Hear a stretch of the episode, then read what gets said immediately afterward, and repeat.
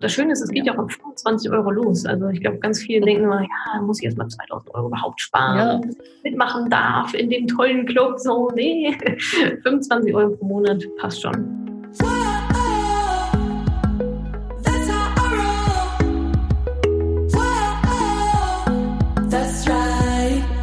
Herzlich willkommen, liebe Natascha, heute im Podcast. Ich freue mich riesig, dass du dabei bist und ähm, ja, bin ganz gespannt, was Madame Moneypenny uns heute alles erzählen wird. und, ja, danke für die Einladung erstmal. Ich bin auch sehr gespannt, was ich so erzählen werde.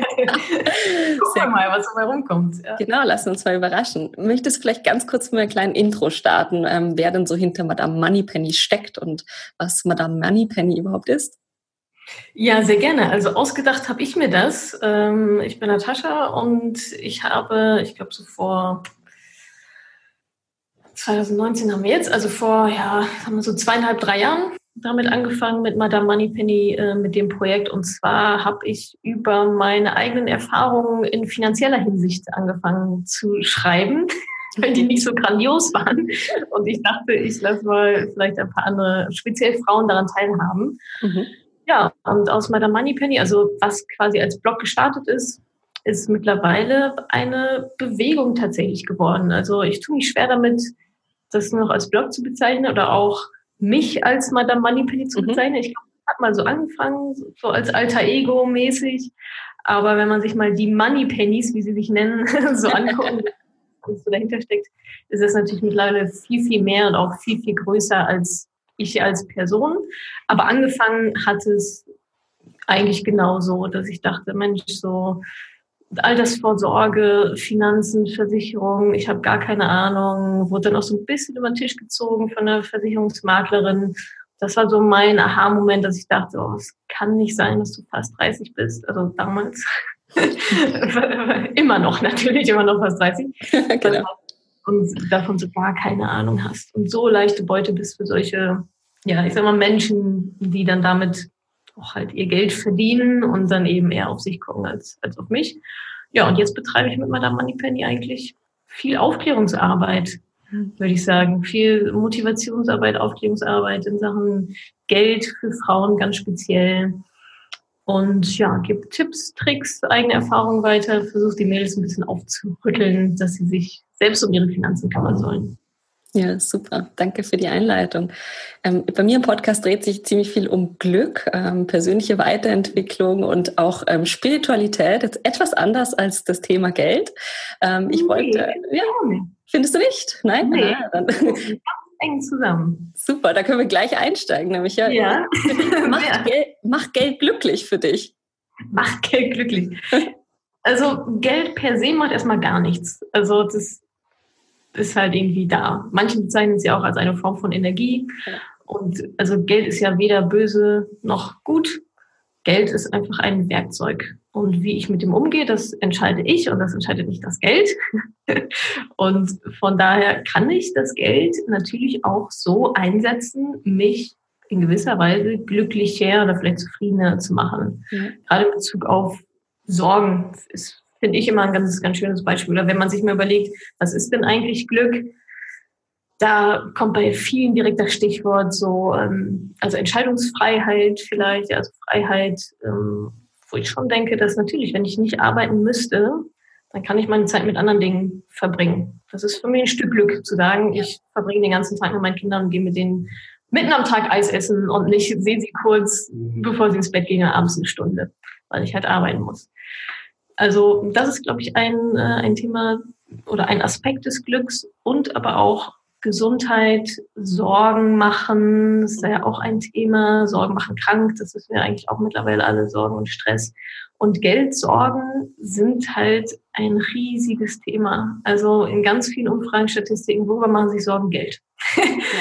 Altersvorsorge, nicht genug Geld zu haben, nicht zu wissen, wie man vielleicht im Alter über die Runden kommt, nicht zu wissen, wie man seine wie man seinen Kindern vielleicht die Uni ermöglichen soll oder so. Und natürlich spielt da Geld eine Rolle, weil viele Sorgen sich mit Geld erledigen könnten, mhm. denke ich. Und ähm, ja, also erstmal kann ich präventiv natürlich da, da vorsorgen, indem ich mir einfach diese Sorgen dann dann einfach nicht mehr machen muss mit, mit Geld. Ja. Wo denkst du, kommst du, kommt es denn überhaupt, dass sich so viele Leute so viele Sorgen machen um ihr Geld? Naja, es ist halt schon essentiell. Ne? Also kein Geld zu haben, ist ja dann schon auch schnell existenzbedrohend. Und ich finde es ja, also ich finde es ja nicht schlecht, dass so viele Menschen sich darüber, zumindest Gedanken sollte man sich ja machen. Ja. das wird immer sehr, natürlich sehr negativ, ich lebe aufs Gemüt und so weiter. Aber die Frage ist halt, wie kommt man da dann wieder raus? Mhm. Das ist ja auch, ähm, ich sag mal, biochemisch ganz, ganz interessant, was in unserem Gehirn sich abspielt, wenn wir uns halt Sorgen machen. Und das äh, läuft ja, wenn ich das richtig verstanden habe, läuft das irgendwie so ab. Also unser Gehirn ist ja schon sehr energieeffizient. Ne? Also es guckt halt, wir haben halt so und so viel Energie zur Verfügung und wo stecken wir das jetzt hin? Und wo es abgeht, wo halt viel Energie gebraucht wird, wird halt viel Energie hingeschoben. Und wenn wir uns halt Sorgen machen, gerade eben auch Geldsorgen und aber auch allerlei andere Sorgen, dann wird natürlich dieses eine Hirnareal die ganze Zeit befeuert mit Energie, mit Energie.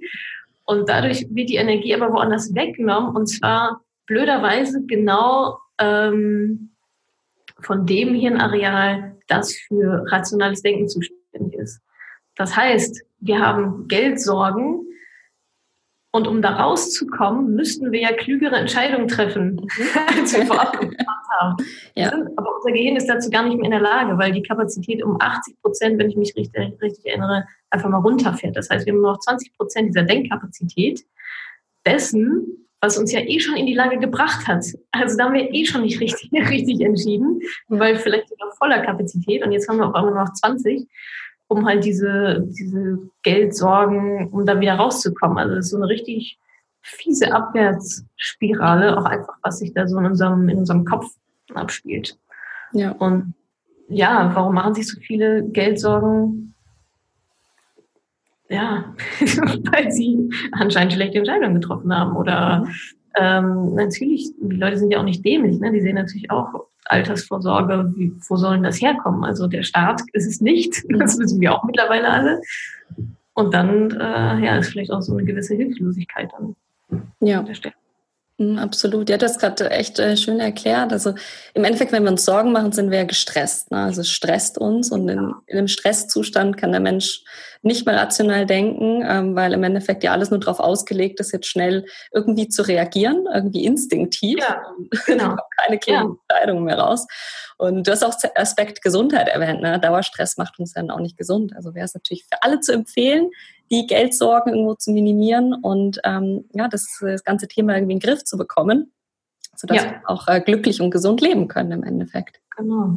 Genau. Ja. ja. Und da finde ich eben hängt Geld halt schon viel, viel damit auch zusammen. Also nein, Geld ja. macht mich glücklich, natürlich nicht. Mhm. Irgendeine Zahl auf meinem Konto macht mich nicht glücklich, aber was ich damit machen kann, mhm. denke ich schon, dass das ein, ein Stück weit glücklicher ja. macht. Absolut. Es gibt auch ganz spannende Studien dazu zum Thema Glück und Geld. Ähm, das heißt ja, dass die, dass der, der Glückskurve steigt relativ stark an am Anfang. Also sagen wir mal, jemand hat nicht genug Geld, um halt sein Existenzminimum zu sichern, dann ist er natürlich unglücklich. Das Ganze ja. steigt dann an bis zu einem gewissen Punkt, zu dem Punkt, wo er eigentlich echt ein schönes Leben haben kann, schön die Freiheiten hat, die du erwähnt hast. Und dann bleibt es aber so. Also es ist dann scheinbar nicht mehr so, wenn wir dann noch äh, Millionär werden, dass wir dann noch so viel glücklicher werden. Also das ist, glaube ich, echt dieses ja. Level, wo diese Sorgen nicht mehr da sind und die Freiheit irgendwie ermöglicht wird, wo wir dann glücklich werden. Ja, davon habe ich auch schon mal gehört. Es gibt, da gibt es, glaube ich, so eine, so eine Gehaltszahl sogar. Mhm. Ne? Ich weiß nicht, bei 45 oder 60.000 Euro oder so im Jahr. Ich weiß nicht mehr genau, wo die liegt, aber das ist relativ gut erforscht. So, ab da ist eigentlich eh egal. Genau, so, absolut. Ja. ja, ich hatte es mal in der, in der Schweiz die Studie gesehen, da war es, glaube ich, um die 80.000 bis 90.000 Schweizer Franken. Mhm. Ähm, und ja, in Deutschland wird es wahrscheinlich ein bisschen tiefer dann noch sein. Ja. Aber ähm, es ist ja eigentlich dann Gehalt, wo jeder dann gut davon leben kann. Also es wäre die Idee, dann irgendwie dahin zu kommen, vielleicht mal. Ja, genau. Wobei ich mich jetzt gerade frage, wenn ich so drüber nachdenke. Ich meine, so Einkommen, Gehalt ist ja gut und schön, aber mhm. wenn ich das trotzdem die ganze Zeit rausballer und nichts ja. übrig bleibt, mhm. ist natürlich dann auch, dann mache ich mir immer noch Sorgen, meine Altersvorsorge. Ja. Äh, gerade ein neues Auto gekauft habe oder gerade in eine größere Wohnung gezogen bin. Ja. Das ist auch ein Balanceakt dann. Das stimmt, das habe ich bei dir schon ein paar Mal gehört, auch so dieses Thema, dass eben das Einkommen gar nicht ähm, essentiell ist für finanzielle Unabhängigkeit. Kannst du es vielleicht ganz kurz nochmal erklären? Ja, genau. Also das, das, was ich schon angedeutet hatte. Also Einnahmen ist ja immer nur die eine Hälfte der Gleichung, aber wie viel geht denn, wie viel geht denn raus? Mhm. Und das ist typischerweise so, je mehr man verdient, desto mehr geht man auch aus. Also ich wohne auch nicht mehr in einer Studentenwohnung mhm. von vor fünf Jahren so. Ist halt so.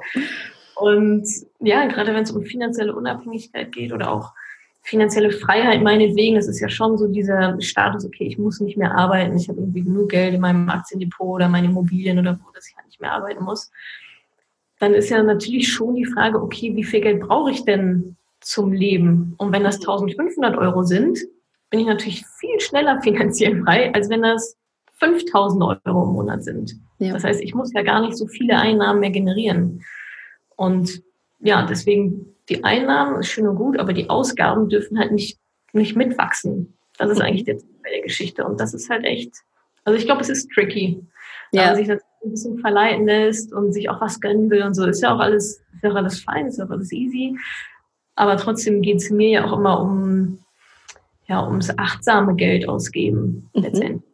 Wirklich zu entscheiden, ja, möchte ich, also ja, ich möchte das kaufen, mhm. weil ich brauche irgendwie eine neue Jacke oder meinetwegen auch, ich will nur eine neue Jacke, aber nicht dieses, oh, ein Schuhbegrüßung, ja, okay, den kaufe ich mir noch. Oh, ah ja, da gibt es Coffee to go. Ach, und hier 10% Rabatt. Ja, ja, natürlich. Ja, eigentlich brauche ich ja schon einen neuen Pulli. Eigentlich nicht, aber weil er gerade angeboten wird, ist es dann so verlockend. Ähm, also ich nenne es immer ganz gerne so achtsames, achtsames Geld ausgeben.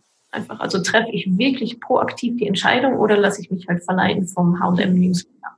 Ja, absolut. Also müssen wir eigentlich die Studie umschreiben, dass es gar nicht darum geht, wie viel Einkommen man hat, sondern wie gut man mit seinem Einkommen umgehen kann im Endeffekt. Wäre jetzt, wär jetzt ein interessanter Aspekt, den ja. man nochmal nachschieben könnte. Ja, also wie viel wächst dann quasi mein Vermögen? Also Einkommen sagt ja erstmal nichts über das Vermögen aus. Ich ja. kenne Leute, die verdienen 100.000 Euro und haben Vermögen gleich null, weil sie alles für, keine Ahnung, Urlaube und neues Auto ja. alle zwei Jahre und ich kenne genauso gut Leute, die verdienen irgendwie 3000 Euro im Monat oder 1,5 und sparen halt aber die Hälfte davon und bauen sich halt so sukzessive Vermögen auf. Ja, absolut. Stellen wir uns mal vor, eine Person ist wirklich in dieser Situation, die du vorhin angesprochen hast. Ähm, jemand macht sich echt Sorgen die ganze Zeit über seine Finanzen, hat ein regelmäßiges Einkommen, aber die Sorgen sind da, aus welchem Grund auch immer. Vielleicht sind die Ausgaben zu groß oder es ist keine Altersvorsorge da. Was würdest du der Person raten, wo sie einfach mal ansetzen sollte, um den ersten Schritt zu tun? Ich würde, also der erste Schritt ist immer Analyse.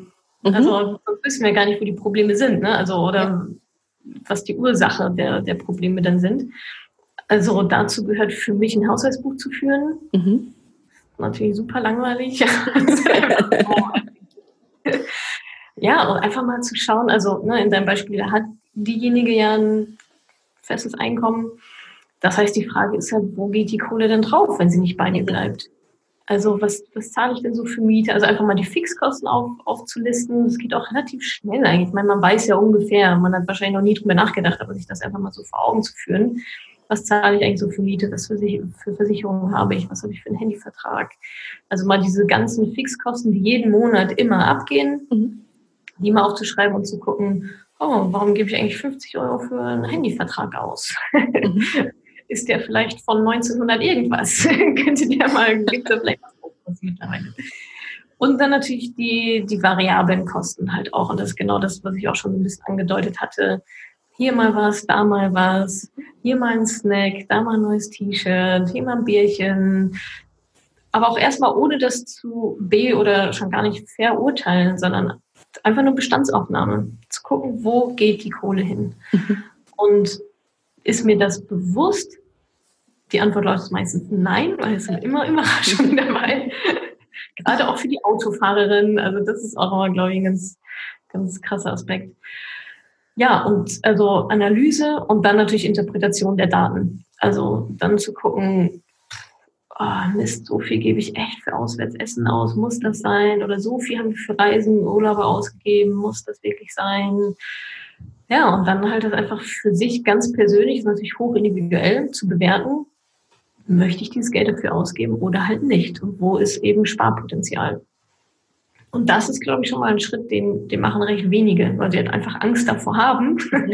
vor, diesen, vor diesen Zahlen dann. Aber hey, es, ist halt so, wie es ist. Da muss man dann halt einmal durch, Augen zu und durch, mal die Kontoauszüge der letzten drei Monate, wie meinetwegen ausdrucken, hinlegen und abhaken, übertragen ins Haushaltsbuch. Einfach in eine Excel-Tabelle oder kann man ja auch schriftlich, handschriftlich einfach machen, dann halt zusammenrechnen. Gucken, was bei rumkommt und dann zu überlegen, wo geht's auch mit weniger. Mhm. Eigentlich klingt es einfach als erster Schritt, aber ich glaube, für die meisten ist es wirklich das größte Hindernis, sich erstmal damit auseinanderzusetzen. Ne? Ganz ja. viele schauen einfach mal aufs Konto ab und zu, ah, ja, passt noch, aber wo wirklich? Überhaupt. Ja, ja, ja überhaupt. Und dann stapeln sich die Rechnung und so und das macht natürlich Bauchschmerzen. Also da muss man einfach dann einmal durch, Augen zu und durch. Ja. Und also meine Erfahrung ist, dass bei den meisten, also bei vielen ist es dann auch gar nicht so schlimm, wie sie dann irgendwie denken. Mhm. Ist so, ist so meine Erfahrung. Also einfach mal aufschreiben. Und ich meine, wenn das Ziel ist, sich zu verbessern, dann muss man halt gucken, wo, wo man anknüpfen kann. Ja.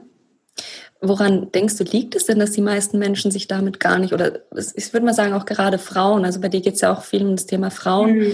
ähm, und Finanzen, warum gerade Frauen da irgendwie so eine Scheu haben, sich mit dem Thema auseinanderzusetzen? Ich glaube, das ist tatsächlich immer noch viel Sozialisierung. Also was wir vielleicht auch so epigenetisch mitbekommen aus den letzten von unseren Eltern und Großmüttern, was da alles so schön übertragen wird. Das sind natürlich ähm, ja so Dinge wie Geld, also Glaubenssätze wahrscheinlich, Geld ist, ist Männersache, Frauen und Mathe passt nicht zusammen. Also wir, wir Frauen dürfen ja auch erst seit, ah, ich vergesse es immer, aber ich glaube seit Mitte der 70er Jahre dürfen wir auch erst ein eigenes Konto haben. Also meine Oma, meine Oma durfte noch kein eigenes Konto einfach so haben und die durfte auch nicht einfach arbeiten, weil sie wollte, sondern weil meine Opa ihr das glaubt hat. Und das sind natürlich so, äh, so Emotionen, die wir dann auch noch damit verbinden, die sicherlich über Generationen auch weitergegeben werden, also denke ich jedenfalls, mhm. die wir dann noch so ein bisschen in uns haben. Und eben auch so Glaubenssätze, Ne, wie gesagt, Finanzen sind Männersache und so weiter. Ich kann das sowieso nicht, bin ich gut in Mathe, oh, Wirtschaft war noch nie so meins. Wie wir uns dann halt so systematisch mal ganz gerne so klein reden. Mhm. Und ich glaube schon, dass sehr viel daran liegt. Naja, und dass es vielleicht auch nicht so das richtige Angebot gibt. Also ich meine, guck die Frauenzeitschriften an. Also das ist ja alles nur Fashion, Beauty, ja, Lifestyle. Also man kommt ja auch so wenig damit in Berührung, einfach ganz, ja. ganz pragmatisch. Ja, ja okay. Ähm, und dann einfach vielleicht trotzdem machen, ne? selbst wenn man die Glaubenssätze hat, sich einfach mal hinzusetzen und die Sachen anzuschauen, auch wenn es genau, also die, die Hälfte des Spiels ist halt Selbstanalyse. Also ja. warum ist das denn so? Warum habe ich Angst davor? Warum bleibt das Geld auch nicht bei mir? Ja. Äh, na klar, wenn meine Mama immer gesagt hat, ja, die Reichen sind schmutzig und mhm. alle Reichen sind Verbrecher, naja, ja. kein Wunder, ne? aber das wissen die meisten Menschen nicht, wenn man diese Glaubenssätze nicht mal analysiert und einfach hinterfragt, warum, also warum ist das eigentlich so? Und unsere finanzielle Situation, dein, dein Kontostand, dein, dein Vermögensstand, das ist immer ein Spiegel dessen, was du über Geld glaubst. Mhm. Genauso wie dein Gesundheitszustand auch ein Spiegel dessen ist, was du über deine Gesundheit glaubst oder über Krankheiten. Und das ist bei Geld ähm, genau das Gleiche. Ja. Absolut. Und die rufen dann einfach diese ganzen Glaubenssätze, auch die Emotionen hoch, die dann eben wieder Ängste, Sorgen und so weiter machen, weil alles so tief irgendwo im Unterbewusstsein oder sogar in den Genen feststeckt und ähm, sich genau, dann immer bemerkbar in, Genau, in den Genen, im Glauben, das zieht sich ja auch durch den kompletten mhm. Körper, das kannst du an Gehirnwellen, Stresslevel messen, also das ist ja alles, ja. ist ja alles eins, ja. Ja, super. Also dann sieht man doch, das Thema passt doch sehr gut in meine anderen Themen rein. Ja, ja, nee, absolut. Also das äh, ich meine, Geld ist ja auch eine Materie. Ja. Mehr ist ja nicht so. Und wenn man davon ausgeht, dass man, äh, dass, dass wir auch mit unserem Glauben oder mit, ich sag mal, mit unserem Gehirn gewisse Materie halt auch erschaffen können, dann gehört Geld sicherlich auch dazu. Ja. ja. Perfekt. Wenn wir nochmal in das Beispiel zurückgehen von gerade eben, äh, nehmen wir mal an, die Frau hat sich jetzt hingesetzt, sie hat sich jetzt mal ihre Finanzen angeschaut und gemerkt, okay, gut, da geht jetzt ziemlich viel eigentlich noch weg von anderen Sachen. Ich werde mir jetzt ein bisschen ähm, was sparen, ich werde was zur Seite legen und irgendwie möchte ich für mich jetzt es erreichen, in, sagen wir mal, 10 bis 20 Jahren finanziell unabhängig zu werden. Was würdest mhm. du ihr an Tipps geben, was sie dann als nächstes angehen könnte? Also man muss es halt einfach ausrechnen. Mhm. Man muss, also, ne, wenn das Ziel ist, ich will in 20 Jahren aufhören zu arbeiten, okay, was kostet das denn? Ja. Also, was kostet mich mein Leben dann und was kostet es mich jetzt? Mhm. So viel zu sparen und dann eben auch anzulegen, also dann beim zweiten Punkt. Dass ich in 20 Jahren auch wirklich da bin. Mhm. Also ein bisschen aus Träumen Ziele zu machen. Und ja. Ziele haben immer, die sind immer messbar. Mhm. Und dann muss ich auch einen Plan haben, wie erreiche ich denn dieses Ziel. Was natürlich nicht funktioniert, ist, sich hinzusetzen, ein bisschen zu beten und zu sagen, ja, in 20 Jahren bin ich finanziell unabhängig. Ja. Ich glaube ganz fest dran. und dann setze ich mich doch wieder aufs Sofa und gucke an Netflix. Ja. Das klappt halt nicht. Also ausrechnen, wie viel, also was bedeutet das jetzt für mich? Wie viel muss ich dann jetzt sparen? Und ähm, wenn das das Ziel ist, dann kommt man natürlich um, ich sag mal, einen Vermögensaufbau über Versicherungen, die ja kein Vermögensaufbau sind, sondern eine Versicherung, äh, kommt man da natürlich nicht dran vorbei an Aktien und ETFs, meiner Meinung nach. Also da braucht man dann schon gerade bei dem Zeitraum 10, 20 Jahren, sagen wir mal, die verdient jetzt nicht 200.000 im Jahr, dann ist es ja. wahrscheinlich ein bisschen einfacher. Ähm, dann ist natürlich die Frage, okay, was mache ich mit dem gesparten Geld und wie kann ich das für mich arbeiten lassen, sodass es sich vermehrt. Mhm. Dass ich dann nach diesen, sagen wir mal, 20 Jahren ähm, ja, davon leben kann, von den Erträgen. Kann auch eine Immobilie sein, meinetwegen, ist eigentlich ja. auch viel gesprungen, aber viele haben halt immer nicht, ich sage mal, das nötige Kleingeld mal eben in eine Immobilie zu investieren. Aber das kriegt man mit ähm, Aktien und ETFs auch ganz ja. gut hin. Ja, ich habe da eine ganz konkrete Frage auch erhalten von einer Hörerin, ähm, die gefragt hat, wie viel muss ich denn heute investieren, um in zehn Jahren eine Million zu haben?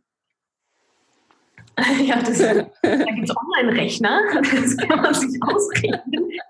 Was ich mal kurz, ja. äh, ja, das weiß ich jetzt natürlich auch nicht, aber es kommt, ja. ähm, es kommt natürlich darauf an, was man dann mit dem Geld macht. Mhm. Also wie ich das investiere.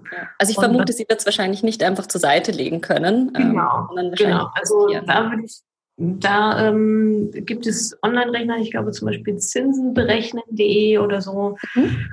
Und da kann man das recht genau eingeben, indem man sagt, okay, das Endkapital soll eine Million sein. Ich möchte es investieren zu, also mit vier Prozent Gewinn durchschnittlich pro Jahr. Also damit würde ich mal anfangen. Das ist ein ganz guter Durchschnitt, eher schon pessimistisch, aber wir wollen es ja nicht übertreiben. Also mit vier Prozent kann man sich das dann schon ausrechnen lassen. Ja. Und dann spuckt er auch relativ genau die Sparrate aus. Also was muss ich ab jetzt sparen, um eine Million mhm. dann zu haben in ja. 10, 20 Jahren, wie auch immer. Mhm. Genau, also man muss schon irgendwie damit rechnen, dass man das Geld irgendwo investiert. Ne? Weil äh, die meisten von uns verdienen natürlich nicht so viel, dass wir es einfach nur irgendwie am Ende des Monats auf die Seite legen können und dann haben wir in zehn Jahren die Millionen zusammen. Genau, genau, genau. Also ums Investieren kommt man da, glaube ich, nicht drum herum. Mhm. Was auch, also ich sehe investieren ja total positiv, Aktien-ETFs. Ne? Ich habe ja das Gefühl, die Leute denken so, ah, der letzte Ausweg ist das jetzt in Aktien-ETFs zu packen. Oh nein. Aber ja. es ist halt, es ist halt Vermögensbildung. So, dein Geld vermehrt sich. Mhm. Also natürlich ja. nicht garantiert und auch nicht jeden Tag, aber ja. langfristig alles, ich sag mal so ab 15 Jahre, da sind wir schon auf einer, ich sag mal, relativ sicheren Seite, wenn man so ein paar Regeln befolgt, nicht alle Eier in einen Korb legen, mhm. also nicht einfach nur eine Facebook-Aktie kaufen für 10.000 Euro oder für ja. 10.000 ja. Euro. Natürlich dann ein sehr gebündeltes Risiko, aber wenn man da so ein paar Grundregeln kennt und eins ist zum Beispiel einfach sehr lange zu halten, mhm. Äh, sehr breit zu diversifizieren, dann ähm, ja und sich dann noch ein bisschen mal einliest, wie das Ganze so funktioniert, was man auf gar keinen Fall tun sollte, was man tun sollte, dann ist das schon, also für uns Privatanlegerinnen, also eigentlich schon alternativlos. Also ich wüsste nicht, was man sonst machen sollte, ehrlich gesagt. Klar, Immobilien spielen auch mit rein, aber für wen das keine Option ist, mhm. der kommt an ETFs, Aktien nicht vorbei. Und das Schöne ist, es geht ja, ja auch um 25 Euro los. Also ich glaube, ganz viele denken immer, ja, muss ich erst mal 2000 Euro überhaupt sparen, ja. mitmachen darf in dem tollen Club. So, nee, 25 Euro pro Monat passt schon. Ja. Geht schon. Ja, ich aber denke, viele haben einfach vielleicht so ein bisschen die Angst einfach vor dem Risiko, ne? weil wenn das Geld natürlich auf der Bank liegt, haben sie das Gefühl, das mhm. liegt da und es kann mir keiner wegnehmen. Es wird zwar vielleicht auch nicht viel mehr, aber es kann mir mal keiner wegnehmen. Wenn ich das jetzt in Aktien stecke, selbst wenn ich auch das vielleicht ähm, ja in, in verschiedene Aktien stecke oder schaue, dass es halt gut verteilt ist, dass das Risiko geringer ist. Aber wenn irgendwas passiert, wenn wieder irgendjemand, ein Politiker wieder irgendwas macht, ist das ganze Geld weg. Ja, so. ja genau. Das äh, ist ja auch berechtigt. Ne? Also es ist ja auch gut, wenn man solche Gedanken hat und sich des Risikos auch einfach bewusst ist. Mhm. Natürlich gibt es Krisen und es wird auch immer wieder Krisen geben. Und wir warten jetzt alle schon sehr lange auf die nächste Krise, weil es geht seit zehn Jahren bergauf, was auch relativ untypisch ist. Und klar, diese Krisen gibt es, die werden auch kommen. Und deswegen sagt man halt 15 Jahre eigentlich Minimum als Anlagehorizont. Mhm. Also in 15 Jahren würde man, ich sag mal so mindestens ein, zwei Krisen wahrscheinlich mal so mitmachen. Man hat aber auch immer noch genug Zeit hinten raus, das wieder auszugleichen. Also in der Krise ist ja nicht dein Geld weg, mhm. sondern die Aktien, die du hast, sind vorübergehend weniger wert. Mhm. Das heißt, ich verkaufe sie auf gar keinen Fall, sondern ich warte halt, bis es wieder hochkommt, bis sich die Weltwirtschaft wieder erholt, sodass ich dann positiv bei rumkomme. Das klappt natürlich nicht auf zwei Jahre. Wenn ja. ich sage, mein, Anlage, mein Anlagehorizont ist zwei Jahre und ich fange jetzt an und im Sommer kommt eine Krise, ja, das schaffst du dann nicht mehr in den anderthalb Jahren, die noch zur Verfügung stehen, das halt wieder rauszuholen. Also genau, da gibt es, gibt es einfach gewisse Regeln, aber auch schöne Statistiken, die halt echt sagen, wenn man breit diversifiziert investiert, kann, also kann man mit Aktien ab 15 Jahren keinen Verlust mehr machen. Okay. Ja, ja. gibt es gute Untersuchungen dazu. Ja. Super, also würdest du absolut empfehlen, aber auf jeden Fall davor, sich mal zu informieren, hinzusetzen, zu schauen, was ist das überhaupt alles, wie funktioniert das? das? Genau, und das ist, glaube ich, der Schritt, den viele mal so überspringen. Ja, Natascha hat was von ETFs gesagt, ich gucke mhm. mal und mal einfach wissen überhaupt nicht, was es ist. Nehm mal irgendeinen, der wahrscheinlich überhaupt nicht zielführend ist. Ja. Und so, so ist ja auch dieser blöde Ruf der Börse wahrscheinlich entstanden. Ne? Also irgendwelche Menschen, die halt nicht wissen, was sie tun, haben mal versucht, schnelles Geld zu machen, hat wundersamerweise nicht so gut geklappt.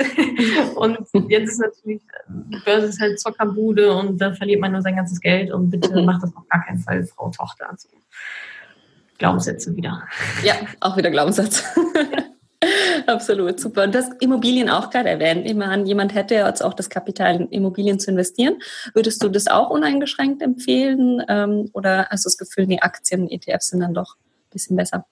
Also es hat halt beides Vor- und Nachteile. Also mit Aktien-ETFs kannst du halt sehr, sehr breit streuen. Also wie gesagt, da kannst du mit sag mal, wenigen Euro in die komplette Weltwirtschaft investieren. Das heißt, wenn mal vielleicht auch eine Branche ein bisschen runtergeht, ist immer, bist immer noch breit genug aufgestellt, dass die anderen Branchen das wieder rausholen und so. Bei Immobilien hat man natürlich so ein bisschen so ein Klumpenrisiko. Das ist eine Immobilie an einem Standort. Mhm. Und das ist jetzt nicht so sonderlich breit diversifiziert. Wenn man das Kleingeld dafür hat, sicherlich auch ähm, eine spannende Anlageform, weil man mit dem Geld von anderen quasi Geld verdient, nämlich das Geld von der Bank. Wenn ich das vermiete, das ist dann natürlich die, die Grundvoraussetzung. Vermögen, also Vermögensaufbau ist dann eine vermietete Immobilie, weil der Mieter deinen Kredit abbezahlt. Mhm. So würde es ja dann laufen. Ne? Also ich habe einen Kredit bei der Bank, der, den schulde ich 500 Euro im Monat, das ist meine Rate, und ich vermiete die Wohnung für 750. Mhm. Mache ich halt, also zahlt der Mieter meinen Kredit ab und ich habe noch ein bisschen Cashflow obendrauf von dem ich dann leben kann irgendwann mal oder, oder wie auch immer. Also da muss man schon mal unterscheiden zwischen eigengenutzte Immobilie, also das mhm. alte Eigenheim und vermietet. Das ist auch eine steuerliche Sache irgendwann. Also Eigenheim, ich sage immer, Eigenheim ist eine Lifestyle-Entscheidung. Mhm. Also es ist auch schön, ja, also ich kann das auch total verstehen, ähm, dass man in einem Eigenheim wohnen möchte. Hat ja auch viele Vorteile, kann man sich so einrichten, wie man will. Man ist unabhängig von Mieten, definitiv. Trotzdem hat man natürlich eine hohe Kreditbelastung, die man dann halt selber zahlen muss. Und wenn das Dach kaputt ist oder sonst irgendwas, dann muss ich das selber bezahlen und kann es auch nicht von der Steuer absetzen. Das ist schon so ein Unterschied von natürlich etlichen tausend Euro auf so einen längeren Zeitraum dann ausmachen kann. Ist dann für dich ein Eigenheim ähm, oder eine Eigentumswohnung keine Art von Investition auch für die Zukunft und Altersvorsorge? Ein Stück weit wahrscheinlich schon. Mhm. Also was da auch immer so ein bisschen mitschwingt, ist natürlich, ja, jetzt kaufe ich mir was eigenes und dann müssen, müssen natürlich zwei Balkone sein. Da muss die mega geile Küche sein, obwohl ich mir eigentlich nichts so richtig leisten kann. Also es ist schon immer so ein Risiko dabei, dass es einfach nicht vernünftig durchgerechnet ja. ist, was man sich dabei übernimmt. Ja. Aktuell sind die Zinsen ja sehr, sehr niedrig, aber das wird sich auch nochmal wieder ändern. Mhm. Und dann heißt es auf einmal, okay, dann habe ich nicht mehr ein Prozent Zinsen, sondern auf einmal fünf. Dann zahle ich nicht mehr 500 Euro für meinen Kredit, sondern meinetwegen auf einmal 1300 Euro. Ja. Ist das dann noch drin oder nicht? Mhm. Ähm, und klar, ich sehe es auch, dass gerade im Alter, ähm, dass die, wenn die Mietbelastung wegfällt, ist das natürlich definitiv ein Vorteil. Und natürlich hat man auch einen Vermögenswert. Ja, wenn das jetzt nicht irgendwo ganz in der Pampa ist und das Haus ich mir so gebaut habe, dass es nur auf mich persönlich passt und niemand anderes es mehr haben will, wenn ich es wieder verkaufen will, dann ist das auch ein Vermögenswert, ja. Aber wenn wir jetzt von Cashflow reden und ähm, ich sag mal passives Einkommen vielleicht auch von also aus anderen Erlösquellen leben zu können, wäre es natürlich vorteilhafter oder ginge schneller, ähm, davon Mieten dann leben zu können, die halt von mir bezahlen. Ja. Wohnst du selbst zur Miete oder hast du Eigenheim? Ich wohne zur Miete, ja, genau. Sogar sehr günstig. ja, hat man dann natürlich auch mehr Cashflow, wenn man günstige Miete hat. Ne? Total, ja. Also ja, also ich glaube, es gibt bestimmt, oder so mein Gefühl ist es, dass viele Menschen sehr viel Geld für Miete ausgeben. Mhm. Also proportional gemessen an ihrem Einkommen halt. Ja. Ne? Ähm, man sagt ja so ein Drittel, ein Drittel des Einkommens sollte es nicht übersteigen, mhm. die Mietbelastung. Manchmal ist es die Hälfte, dann bin ich schon so, ja. okay. das ist schon echt ja. viel Geld. So. Hauptsache schön groß dann auch, ja. Ja, genau, ja, genau. Und aber ich, ich kann das eben auch nachvollziehen, weil also Wohnen ist mir schon auch, ist mir schon auch wichtig. Also ich mhm. würde jetzt auch nicht so eine Kaschemme halt irgendwie ziehen. Aber also bei mir persönlich gemessen an meinem Einkommen ist meine Miete also lächer, lächerlich gering. Ja. Ja, ich denke, da muss man gut die Balance finden. Da geht es ja auch wieder ums Glückslevel. Ne? Du musst dich schon auch wohlfühlen in deiner Wohnung, aber wenn du dann dafür überhaupt kein Geld mehr hast und die ganze Zeit Sorgen machst, dann ähm, ist das Glückslevel irgendwo auch nicht mehr ganz ja, nah. Genau, ja, absolut. Ja, okay. Ich habe noch eine ähm, Hörerfrage bekommen, die noch ein bisschen in eine andere Richtung geht. Und zwar, wenn man selbstständig ist, was würdest du empfehlen, wie man seinen eigenen ähm, Wert dort bestimmen kann? Also was man verlangt für seine Dienstleistungen? Oh, das ist natürlich ein spannendes Thema. Ähm, gute Frage. Also bei mir ist ja eher, dass ich Produkte verkaufe. Mhm. Also ich habe eigentlich nicht so dieses, obwohl zwischendurch auch mal so ein Tagessatz oder so. Ähm, also grundsätzlich immer mehr, als man eigentlich denkt. Mhm. Glaubenssatz. ja, genau. So. Also ich, ich finde immer, ähm, meistens ist es wirklich mehr, als wir Frauen gerade denken. Dann haben wir irgendwie Angst, da eine Zahl hinzuschreiben. Also ich habe es tatsächlich zwischendurch mal gemacht. Ich habe einfach eine Null mehr dran gehangen, mhm. als ich ursprünglich dachte. Und aber ja, ist vielleicht auch nochmal eine Frage der Situation, ob man das Geld jetzt wirklich braucht, ob man diesen Auftrag wirklich braucht. Ne? Wie ist die Verhandlungsposition? Wenn ich denke, pff, ob ich da jetzt hinfahre oder nicht, sonst mir mal irgendwie schön, schön, schön fett bezahlen, dass ich mich überhaupt bewege, weil wenn nicht, ist auch okay. Ja. Das ist natürlich eine andere Verhandlungsposition. Aber ansonsten, klar, kann man sich bei der Konkurrenz natürlich so ein bisschen orientieren. Was, was nehmen die so? Dann ist es auch eine Frage der Positionierung. Also bin ich eher, positioniere ich mich High-End? Also wer sind meine Wunschkunden? Wie viel Geld haben die denn so? Ich bin ja auch immer noch der Meinung, dass man sich seine Kunden auch aussuchen kann, darf und auch sollte. Und natürlich kann ich dann sagen, ich möchte High-End-Kunden haben, die eher auf Qualität setzen, als irgendwie auf Schnelligkeit und machen mal hier, mhm. äh, Hauptsache übermorgen ist fertig. Und dann ist sicherlich auch ein Ausprobieren. Also sich einfach mal so ein bisschen hochzuhangeln. Mhm. Also ich glaube es nicht, dass die Lösung ist, jetzt einfach mal alles zu verdoppeln. Und also ist ja auch, man muss ja auch so ein bisschen mitwachsen. Ne? Und ich ja. finde natürlich auch klar, also je mehr man verlangt, desto besser muss die Leistung dann, also ne, man muss es ja auch vertreten können. man muss sich auch wohl damit fühlen, dann zu sagen, ah, okay, jetzt verlange ich hier so viel Geld, da muss natürlich auch was bei rumkommen. Aber ich finde, da kann man reinwachsen. Aber ich würde einfach ein bisschen mit Preisen mal, mal rumspielen. Mhm. Also dafür wäre wahrscheinlich der erste pragmatische Schritt, die Preise nicht auf der Website zu veröffentlichen. Das finde ich immer äh, recht, recht wichtig. So, mhm. die Leute sollen halt anfragen. Mhm. So und wenn bei mir eine Bank anfragt, ob ich für den, äh, ob ich für die halt irgendwie ähm, keine Ahnung, ein Speaker auftritt oder bei irgendeinem ja. Panel oder so mit dabei bin, kannst du aber davon ausgehen, dass es sehr, sehr viel mehr kostet, als wenn irgendwer, keine Ahnung, kleine Bloggerin um die Ecke, für die es halt auch umsonst macht. Ne? Also da kann man schon auch mit spielen, finde ich, und einfach mal ja. zu gucken, wer stellt da eigentlich gerade die Anfrage? Mhm. Wie viel Kohle haben die denn so? Mhm. Und dann halt eine Null dran nehmen. Aber ja, Stück für Stück. Und ja, zum Thema Glaubenssätze und so weiter. Ähm, Verhandlung ist dann natürlich auch ein Thema. Und ich bin das Thema damals auch so, ich habe mich coachen lassen. Mhm kann man auch machen. Also Verhandlungscoaching oder was bin ich wert Coaching, keine Ahnung. Also Verhandlungscoaching, das ähm, klar kostet dann irgendwie ein bisschen bei einem guten Coach, Aber das hat man dann auch recht schnell wieder draußen. Also bei mir hat sich das immer, immer sehr gelohnt. Ja, absolut. Ich denke eigentlich, die meisten wissen es wahrscheinlich ja tief drinnen auch, mit welcher Zahl sie sich dann wohlfühlen werden. Sie müssen vielleicht einfach so ein bisschen ja. hingebracht werden und ähm, mal verschiedene Zahlen mhm. austesten. Was fühlt sich jetzt noch gut an? Wie weit kann ich gehen, sodass ich es noch vertreten kann auch? Und, äh, ja, genau. Und was muss ich aber auch tun, um mich auch mit höheren Zahlen wohlzufühlen? Ja, absolut. Also wahrscheinlich fühlen wir uns eher mit niedrigen Zahlen wohl, mhm. weil sich das einfach besser anfühlt. Aber ja. da so ein bisschen raus aus der Komfortzone und sich zu überlegen, mhm. Mensch, was muss ich, wie muss ich mich denn vielleicht auch noch entwickeln? Ja. Äh, welche Skills muss ich mir noch aneignen mhm. oder muss ich einfach besser verhandeln lernen oder keine Ahnung, ja. um halt dann nicht, äh, keine Ahnung, 200 Euro am Tag, sondern 500 mhm. Euro am Tag verlangen zu können. Genau. Und was hält mich noch zurück auch? Ne? Gerade Thema Glaubenssätze kann man ja super auch gemeinsam mit einem Coach dann aufarbeiten. Genau. Ja, super, sehr gut. Danke für die vielen Tipps schon mal. Ähm, ich denke auch äh, alle Hörer, die noch mehr wissen wollen, können jetzt zu dir auch in die Facebook-Gruppen kommen. Ne? Du hast äh, Bücher auch geschrieben zum Thema. Also alle, die jetzt sagen, ich möchte unbedingt noch ein bisschen mehr lernen, können bei dir, glaube ich, noch ganz viel finden, auch auf der Website und so. Ja, definitiv. Also unter madamoneypenny.de gibt es, glaube ich, mittlerweile 200 Blogartikel zu dem Thema. Ähm, die Facebook-Gruppe, da sind jetzt, glaube ich, drei, über 30.000, also nur Frauen halt auch drin. Mhm. Das, glaube ich, ist ganz gut nochmal zu wissen. Und ansonsten Instagram, Facebook. Ich mache auch regelmäßig ähm, so Live-Talks und so. Also da kann man auch sehr viel einfach, Podcasts natürlich auch, sehr viel for free einfach mitnehmen. Und wer dann Bock hat, ist natürlich auch herzlich eingeladen, mal in mein Buch reinzuschauen. Kostet 10 Euro. Also. Ja, super. Das Taschenbuch, genau. Ja.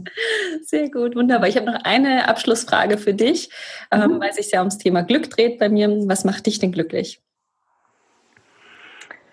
Warum kommt mir jetzt Essen als allererstes also, naja, gut, also ich glaube, so ein gutes Essen kann mich schon auch sehr glücklich machen. Ähm, ich bin ein gutes Buch macht mich glücklich, Wachstum macht mich glücklich. Also wenn ich echt das Gefühl habe, boah, du entwickelst dich, du hast was geschafft, du warst produktiv heute, das gibt mir auf jeden Fall ein Glücksgefühl. Reisen mhm. und auch einfach mal nichts tun, nachdenken, ja, so ein bisschen, ja, die Wahlmöglichkeit, glaube ich, zu haben, mhm. was ich, was ich gerade machen möchte und was nicht. Wenn ich ein Buch lesen will, lese ich ein Buch. So, das ist schon, da, dafür schätze ich mich schon sehr glücklich, ja. Sehr schön. Danke dir vielmals für diese tollen Tipps und gerne, danke für die Einladung. Ich hoffe, ich konnte dir in dieser Podcast-Folge einiges Neues vermitteln und vor allem Lust auf mehr machen. Wenn dem so ist, wenn du dranbleiben möchtest, dann habe ich was für dich, nämlich meinen kostenlosen Newsletter. Dort bekommst du regelmäßig Tipps, Tricks sowie alle Neuigkeiten aus dem Madame Moneypenny Universum, denn News gibt es dort immer zuerst. Also einfach kostenlos anmelden auf www.madamoneypenny.de slash newsletter und dann bekommst du schon ganz bald Post von mir.